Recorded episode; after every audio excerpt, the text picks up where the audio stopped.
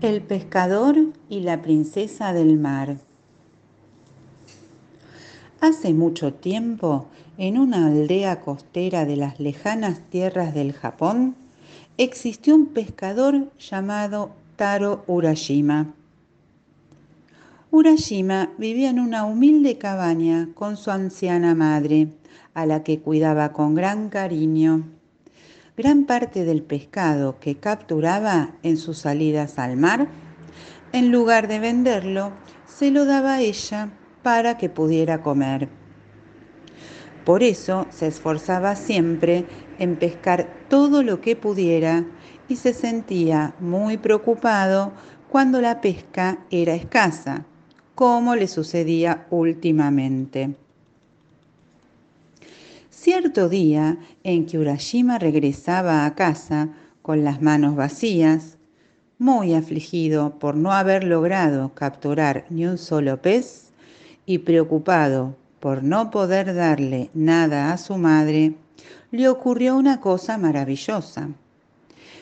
Mientras caminaba por la playa, se encontró de repente con un grupo de pilluelos que estaban maltratando a una pequeña e indefensa tortuga. Le daban patadas, la ponían del revés sobre su concha e incluso uno de ellos empezó a darle golpes con una vara. Urashima, sintiendo lástima de la tortuga, rogó a los niños que la dejaran en paz y le permitieran devolverla al mar pero los niños se negaron. ¿Devolverla al mar, dices? De eso nada. Esta tortuga la venderemos en el mercado del pueblo. En ese caso, vendédmela a mí. No tengo dinero, pero os puedo dar mi camisa a cambio. Los niños aceptaron el trato, considerando que una camisa vieja y harapienta era mejor que nada, y le entregaron la tortuga a Urashima. Este la llevó al mar y la puso inmediatamente en libertad. La tortuga, antes de marcharse, asomó la cabeza por encima de la superficie del agua y saludó a Uroshima con una reverencia en señal de agradecimiento. Tras liberar a la tortuga, Urashima regresó a su casa con las manos vacías pero contento por la buena acción que había realizado. Lo siento, madre. Hoy tampoco he podido pescar ni un solo pez, y además he tenido que darle mi camisa a unos niños para que dejaran de maltratar a una tortuga. Mañana será un día distinto. Seguro que conseguiré pescar muchos peces. Tranquilo, has hecho lo que debías. No te preocupes por no haberme podido traerme nada de comer. Al día siguiente, Urashima se hizo a la mar en su barca desde antes que saliera el sol, pero tampoco en esta ocasión consiguió pescar ni un solo pez. No obstante, en un momento dado, notó que el hilo de su caña se tensaba repentinamente. Al cabo de un momento apareció sobre el agua la cabeza de la tortuga, a la que había salvado el día anterior. Tarurashima, te ruego que subas a mi espalda. ¿Cómo voy a subirme a tu espalda con lo pequeña que eres? Tú no te preocupes y súbete a mi espalda, insistió la tortuga. Y Urashima se decidió a hacer lo que el animal le pedía, y con gran sorpresa suya, al poner los pies sobre el caparazón de la tortuga, ésta se hizo mucho más grande, de forma que podía transportar al pescador con holgura. Nada más sentarse sobre el caparazón de la tortuga, Urashima se vio envuelto en un profundo y agradable sueño. Al despertar, Urashima comprobó que se encontraba en un lugar totalmente desconocido. La tortuga le había transportado por las profundidades del mar hasta el maravilloso palacio del dragón, Ryugujo. Frente a él una hermosa princesa, Otohime, le saludó. Tarurashima, espero que hayas tenido un buen viaje y que hayas descansado bien. Yo soy aquella tortuga a la que ayudaste ayer. Siempre que quiero salir al mundo de la superficie, tengo que cambiar de forma. Me convertí en una tortuga y salí al exterior y tuve la mala suerte de ser capturada por aquellos niños. Seguramente me habrían matado de no haber sido por ti, y quiero darte las gracias por haberme salvado. En agradecimiento, te mostraré las maravillas del Palacio del Dragón. Te ruego que te quedes aquí para siempre. Y así lo hizo. La princesa sentó a Urashima en una magnífica silla y le ofreció un espléndido banquete con los manjares más exquisitos que el buen pescador había probado nunca.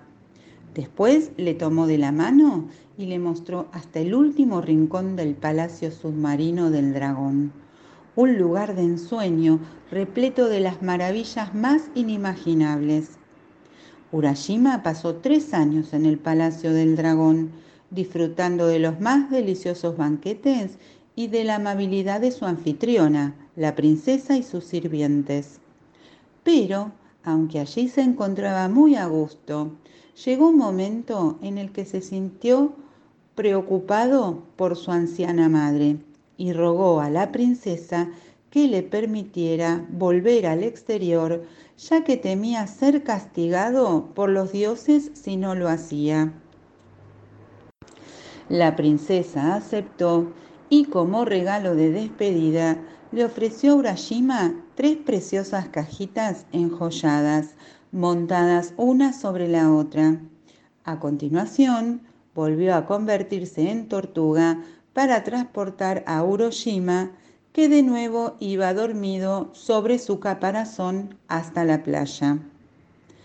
Al recobrar el conocimiento, Urashima se encaminó hasta su humilde cabaña, y cual no sería su sorpresa cuando comprobó que de ella solo quedaban en pie algunas vigas podridas y mohosas, como si hubiera llevado ahí centenares de años. Pero no era solo eso lo que había cambiado, su aldea también estaba completamente distinta y nadie parecía reconocerle. Urashima, totalmente desorientado y confuso, se acercó a un monje para preguntarle qué había sucedido durante su ausencia y éste pensó que Urashima le estaba gastando una broma y no quiso creerle cuando le dijo su nombre. El monje le explicó que hace 300 años había vivido en aquella aldea cierto pescador llamado Taro Urashima, pero que un día desapareció en el mar mientras pescaba y nadie volvió a saber nada de él. Se le había dado por muerto e incluso tenía su tumba erigida en el cementerio de la aldea. Naturalmente, Urashima se encaminó rápidamente a comprobar las palabras del monje y quedó totalmente abatido al ver que eran ciertas. Se dio cuenta de lo que había ocurrido y al momento le invadió una profunda tristeza. No eran tres años los que había pasado en el palacio del dragón, como él creía, sino trescientos.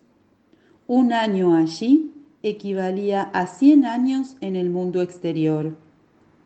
Desolado, Urashima regresó a la playa sin saber qué hacer. En ese momento reparó en que aún conservaba en su poder las tres cajas enjolladas que le había entregado la princesa y decidió abrirlas para ver su contenido. La primera cajita contenía unas blancas alas de grulla. De la segunda salió una espesa columna de humo blanco. Y en la tercera había un espejo en el que Urashima pudo ver reflejada su propia imagen la de un anciano de larga barba blanca en cuya espalda nacía un par de blancas alas. Gracias a aquellas alas, el anciano Urashima, convertido en una grulla, pudo volar y surcar los cielos libremente. En primer lugar, se dirigió hasta el lugar donde estaba su tumba y la sobrevoló tres veces.